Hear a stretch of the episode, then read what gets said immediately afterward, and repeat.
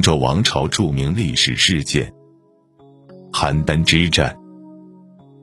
大型历史剧《大秦赋》上线后，好评不断。该剧虽然是以秦始皇嬴政为主线，但却横跨秦国四大君王，他们分别是秦昭襄王、秦孝文王、秦庄襄王、秦始皇。对于《大秦赋》来说，前四集以宏大的战争场景和典型的士兵服饰拉开了序幕，秦昭襄王嬴稷的晚年也随之登场。对于大秦赋来说，开篇就是堪称战国历史转折点的邯郸之战。在这场战役中，吕不韦帮助嬴政的父亲嬴异人成功逃回秦国，后者最终成为秦庄襄王。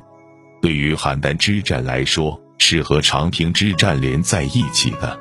虽然大秦赋没有展现长平之战，但是大家都知道，在这场战役中，白起击败了赵括。让赵国一下子就损失了四十多万大军。因此，如果说长平之战前秦国和赵国还是旗鼓相当的话，那么非常明显的是，在长平之战后，秦强赵弱的格局可以说难以改变了。但是，让人没有想到的是，刚刚在长平之战中损失四十多万大军的赵国，反而能够在邯郸之战中转败为胜。那么，问题来了，大秦复开篇的邯郸之战，秦强赵弱，为何秦国会败给赵国呢？话说长平之战后，白起本拟乘胜灭赵，秦昭襄王四十八年十月，秦国再次平定了上党郡，然后兵分两路，依次进攻赵国，这让赵国和韩国都感到紧张，于是就派人离间秦国宰相范雎和大将白起之间的关系。在此基础上，范雎以秦兵疲惫、亟待休养为由，请求允许韩、赵各地求和。秦昭襄王应允，韩各愿拥，赵各六城以求和，正月皆休兵。白起闻知此事，从此与范雎结下仇怨。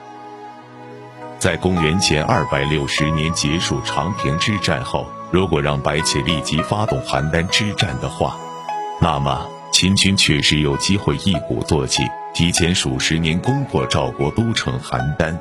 可惜范雎的阻碍，让白起没能趁势追击。公元前二百五十九年，秦又发兵，十五大夫王陵攻赵邯郸。对于赵孝成王来说，在获得半年的喘息之机了，立即拒绝给秦国割地。得知自己被赵国戏耍之后，秦昭襄王非常愤怒，所以在公元前二百五十九年发起了邯郸之战。对于邯郸之战来说，正赶上白起有病不能走动。到了公元前二百五十八年，王陵攻邯郸不太顺利，秦昭襄王又增加兵力，结果王陵损失五校秦军，一校约为八千人。不久之后，白起病愈。秦昭襄王欲以白起为将攻邯郸，白起对秦昭襄王说：“邯郸实非易攻，且诸侯若援救，发兵一日即到。诸侯怨秦已久，秦秦虽破赵军于长平，但伤亡者过半，国内空虚。我军远隔河山，争别人的国都。若赵国从内应战，诸侯在外策应，必定能破秦军。